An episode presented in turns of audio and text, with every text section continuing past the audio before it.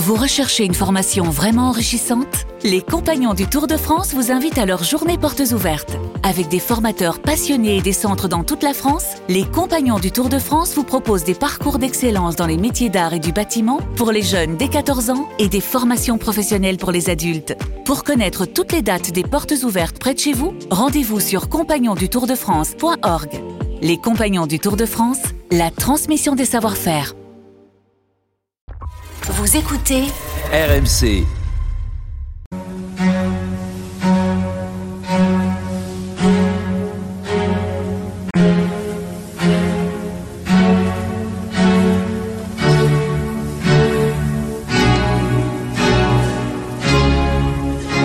Église d'aujourd'hui, une émission de Régis Burnet. Bonsoir et merci de nous retrouver pour Église d'aujourd'hui, votre moment de réflexion du dimanche. Ce soir, je vous propose d'achever le cours de notre récit de la vie trépidante de Louis Lano, évêque de Thaïlande au temps de Louis XIV. Au terme d'une sanglante révolution et de sombres intrigues de palais, Louis Lano a été mis en prison par le nouveau régime et voici que notre missionnaire révèle un autre visage, celui de mystique. Et nous retrouvons notre narratrice, Françoise Fauconnet-Puzelin. Bonsoir. Bonsoir. Vous êtes historienne, vous êtes conservatrice du patrimoine et vous êtes chargée de recherche aux missions étrangères de Paris. Vous venez de faire paraître aux éditions du Cerf un évêque au pays des Talapoins. Les Talapoins, ce sont les moines bouddhistes, Louis Lano. Alors, Louis Lano est en prison, c'est la catastrophe. Il n'y a plus de, il n'y a plus de, en fait, il n'y a plus de mission. Euh, tout, tout a été, tout a été détruit. Euh, et euh, dans votre livre, c'est pour vous l'occasion de jeter un regard sur aussi sur sa spiritualité. C'est, c'est, cet évêque n'est pas qu'un n'est pas qu'un homme d'action, c'est surtout un homme de un homme de prière. C'est peut-être même peut-être un peu trop un homme de prière et pas assez un homme d'action. Euh, ben, disons que c'est un pasteur et ce n'est pas un politique, euh, pour, pour euh, résumer. Mais dans, en prison, donc, Lano va se trouver dans une situation absolument catastrophique. Ses, ses missionnaires sont emprisonnés, tout est détruit. Euh, il ne sait pas, ils sont très maltraités, hein, ils, se, euh, ils sont tabassés, ils sont, et, et, donc c'est une situation qui peut durer sans issue. On n'a on a aucun espoir. On a même, ils n'ont même pas le, la satisfaction de se dire nous sommes martyrs parce qu'ils savent très bien qu'ils n'ont pas été emprisonnés pour des raisons de religieuses, mais pour des raisons politiques. Hein, mhm. sont des otages politiques. Et euh, bon, c'est vraiment une situation désespérante. Et euh, Louis Lano va faire une expérience. c'est un grand spirituel, mais il va faire une réelle expérience mystique. Il, se, bon, il connaît très bien les, les, les écritures, hein, c'est un grand intellectuel. Et en relisant le prologue de Saint Jean, euh, nous, euh, nous, nous, sommes appelés fils de Dieu et réellement nous le sommes, il va réaliser que euh, effectivement de, de, de, cet état réel de d'enfants de, Dieu qui, qui transmutent en fait l'existence humaine. Et euh, à partir de là, ce qui était, qui était cette, cette mort, cette, cette vie sans espoir, va devenir une espèce de, de vie surnaturelle en dépit de, de, de, la condition dans laquelle il vit. Et pour faire partager cette expérience à ses séminaristes emprisonnés et à ses prêtres, il va écrire sur des petits, petits billets euh, qu'il essayer de leur faire envoyer, il va écrire euh, l'amorce d'un traité qui va être publié, qui va être euh, terminé ensuite, qui s'appelle La divinisation des justes. Donc, cette espèce de, de, oui, de prise de conscience de la présence du, du Christ en lui euh, va, le, va le transformer. Et puis peu à peu, les otages euh, siamois vont être, euh, que les Français avaient emportés, vont être rendus. Louis Lano va être euh, mis en résidence d'abord surveillé, puis, euh, puis ses missionnaires vont être libérés. Et il va se retrouver dans une mission ruinée, mais, mais libre. Et dans les quelques années qui lui restent, il va réussir par sa, bonté, par euh, toutes ses, vertus humaines, à se concilier le nouveau pouvoir. Et quand il va mourir en, en, en 1696, euh, il a pratiquement restauré euh, la mission, la confiance avec le nouveau pouvoir, mais il ne lui reste plus que deux missionnaires alors qu'ils étaient 17 au moment de son arrestation. Alors c'est très beau. Hein euh, vous avez vous publiez des euh, des, des, des, extraits de, de cette euh, de cette lettre, enfin de ces lettres. De on, est il y a quelque chose qui, qui annonce qui annonce un peu Thérèse de l'Enfant Jésus, je trouve. Oh qu'il fait boire qu'il fait beau voir Jésus, ce Dieu d'amour, être triste dans notre pauvre cœur, souffrir de l'ennui au fond de notre âme. Que c'est une chose merveilleuse de voir ainsi Jésus-Christ se revêtir, pour ainsi dire, de nous après que nous nous sommes entièrement revêtus de lui, dans lequel nous sommes entièrement anéantis pour jamais dans un abandon éternel et des morts infinies. Euh, c'est vraiment euh, donner sens à la souffrance, mais pas la rechercher. On n'est pas du tout dans, dans quelque chose de doloris, on est dans quelque chose de... Oui, c'est extrêmement lumineux en fait. Oui, c'est une, une transmutation de la souffrance, mais c'est une transmutation qui s'opère de façon, de façon mystique ce, n'est pas de, ce n'est pas de l'intellectualisme. C'est vraiment dans cette expérience de, de mort que qu'une autre vie, que la, que la résurrection finalement spirituelle jaillit, alors que, que tout, tout, tout espoir humain est complètement anéanti.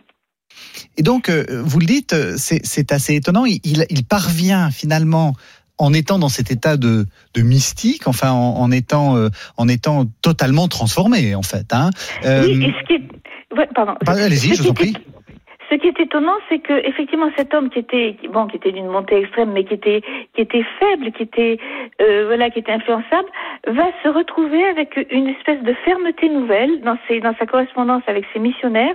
On sent un homme renouvelé de l'intérieur. Il a acquis une, il a gardé ses vertus, mais il a acquis une force, une sérénité, une, une paix euh, et une énergie qu'il n'avait pas auparavant, alors qu'il est, il, bon, il, est, il commence à être âgé, il est malade, ses forces physiques l'abandonnent, mais il est renouvelé de l'intérieur. Donc c'est vraiment le fruit de cette expérience qui est assez étonnant à constater à travers sa, ses actions et sa correspondance, et qui rayonne sur son entourage, puisqu'il se concilie le roi, qui, le nouveau roi qui l'avait mis en prison quand même. C'est très étonnant. Il il est gentil, vous l'avez dit, il est charitable.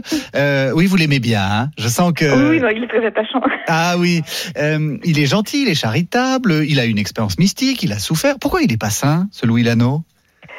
Euh, Il n'est pas sain parce que euh, après cette, fameuse histoire du Siam, va faire beaucoup de bruit en France parce qu'on n'a pas parlé, mais il y a d'énormes conflits entre les jésuites et donc les vicaires apostoliques, les, missionnaires français, y compris les jésuites. Les, voilà. Donc le père Tachard rentré en France, qui est un proche de Louis XIV, va mener une campagne de diffamation contre Louis Lano en l'accusant d'être responsable du, du, martyr de Constance Faucon. Et euh, le roi euh, va imposer le silence à tous les protagonistes, c'est-à-dire les, les, les, missions étrangères de Paris, donc qui sont les, supérieurs français de, de Louis Lano, en fait, de, de, la mission, et puis les jésuites. Et donc, les jésuites vont écrire l'histoire à leur façon et euh, à leur avantage, et vont complètement occulter euh, la mémoire de Louis Lano. Et euh, à partir de la fin du XVIIe siècle, cette histoire est complètement occultée. Euh, euh, les écrits de l'anneau ne sont pas ne sont pas publiés et l'occultation va durer ben, jusqu'à jusqu'à aujourd'hui. Oui, en fait, en fait, c'est votre c'est votre livre qui qui le qui le, le, ressort de de, de, de l'ombre dans lequel le, le, roi Soleil l'avait l'avait mis d'une certaine façon. Euh, on, on a l'impression que c'est presque c'est presque une résurrection. Vous avez travaillé sur quoi en fait? Où est, où se trouvent les les, les témoignages de, de cette de cette vie? Alors là, on, a, on a toute la, la correspondance des, des, missionnaires, enfin toute celle qui nous est parvenue aux archives des missions étrangères, hein, donc rue du Bac à Paris. Et puis, euh, et, et, puis euh, il a fallu beaucoup, beaucoup travailler sur des ouvrages, des ouvrages historiques pour comprendre la, la complexité, la complexité des, des, situations dont nous, que nous avons vraiment très très très simplifié dans cette émission. Bien sûr. Euh, donc, mais essentiellement toutes les, archives d'émissions étrangères qui ont, oui, qui ont euh, étonnamment, malgré les conditions difficiles de, de, de, de voyage à l'époque et des transports, a conservé une grosse partie de la correspondance des missionnaires. Et donc, vous, vous avez vu son écriture à Louis Lannon Tout à fait. Il a une très belle écriture, très déliée, très large et très moderne finalement. C'est très, c'est très, c'est très touchant. Euh, plus généralement, cette, euh, cette histoire des, des missions euh, du XVIIe siècle a été a été un peu occultée. Enfin, on, on, on a on a d'une certaine façon réécrit l'histoire au XIXe siècle en donnant l'impression que au fond tout commençait tout commençait au XIXe et que ce qui était avant c'était ça c'était pas c'était pas intéressant. Mais dans la mesure où on a occulté effectivement ce qui était de la part de Rome l'envoi de, de, de, des premiers missionnaires français avec, avec Louis c'était au moins une tentative de réforme missionnaire. Dans la mesure où, à cause de cette malheureuse histoire du Siam, on a occulté cette période, on a occulté les fondateurs. Euh, quand les missions étrangères, après une période difficile au XVIIIe siècle, ont redémarré au XIXe siècle, c'était au moment de la colonisation française.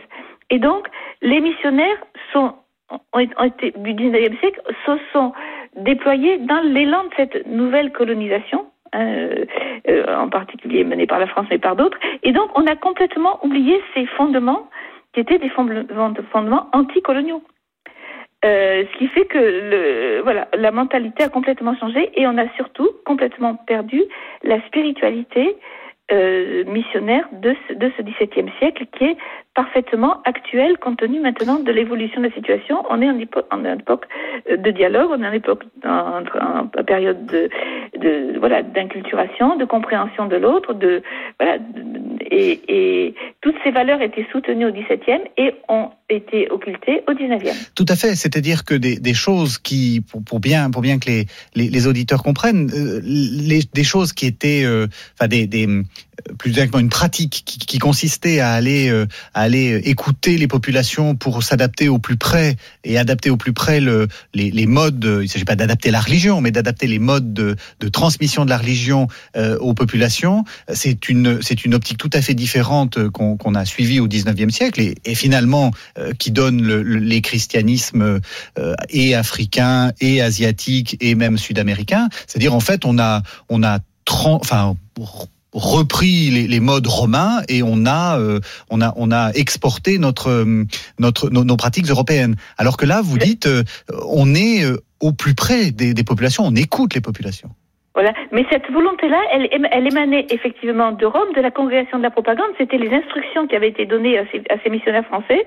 Mais malheureusement, à partir de, de, bah, de l'opposition, donc des missionnaires du portugais qui n'étaient pas dans la même optique, et puis à, à, partir de cette malheureuse histoire du Siam, là, qui, donc, qui, est, qui, est, qui est diligentée par les Français, hein, par ces, ces oui. jésuites français, euh, toutes ces, ces intuitions ont, voilà, le XVIIIe siècle n'a pas été un grand siècle missionnaire, et au XIXe siècle, on est reparti sur sur d'autres bases. On a un petit peu oublié, euh, on a oublié ces principes, mais qui, qui étaient appliqués par les, les missionnaires français euh, autour de Louis Lano, mais qui étaient une initiative romaine au départ. Donc, je rappelle le titre de, de votre livre et vraiment, je le recommande. C'est, c'est au début, je me disais, oula, c'est un peu, c'est un peu pointu cette histoire de Talapoint, sans, sans jeu de mots. Et, et en fait, c'est passionnant, c'est absolument passionnant, Françoise Fauconnet-Buzelin. Euh, donc, je rappelle le titre de votre livre, Un évêque au pays des Talapoints, Louis Lano, 1637, 1696. Merci beaucoup. Merci. Merci de nous avoir suivis. Bonne soirée. C'était Église d'aujourd'hui, une émission de Régis Burnet que vous pouvez retrouver en podcast sur le site internet rmc.fr.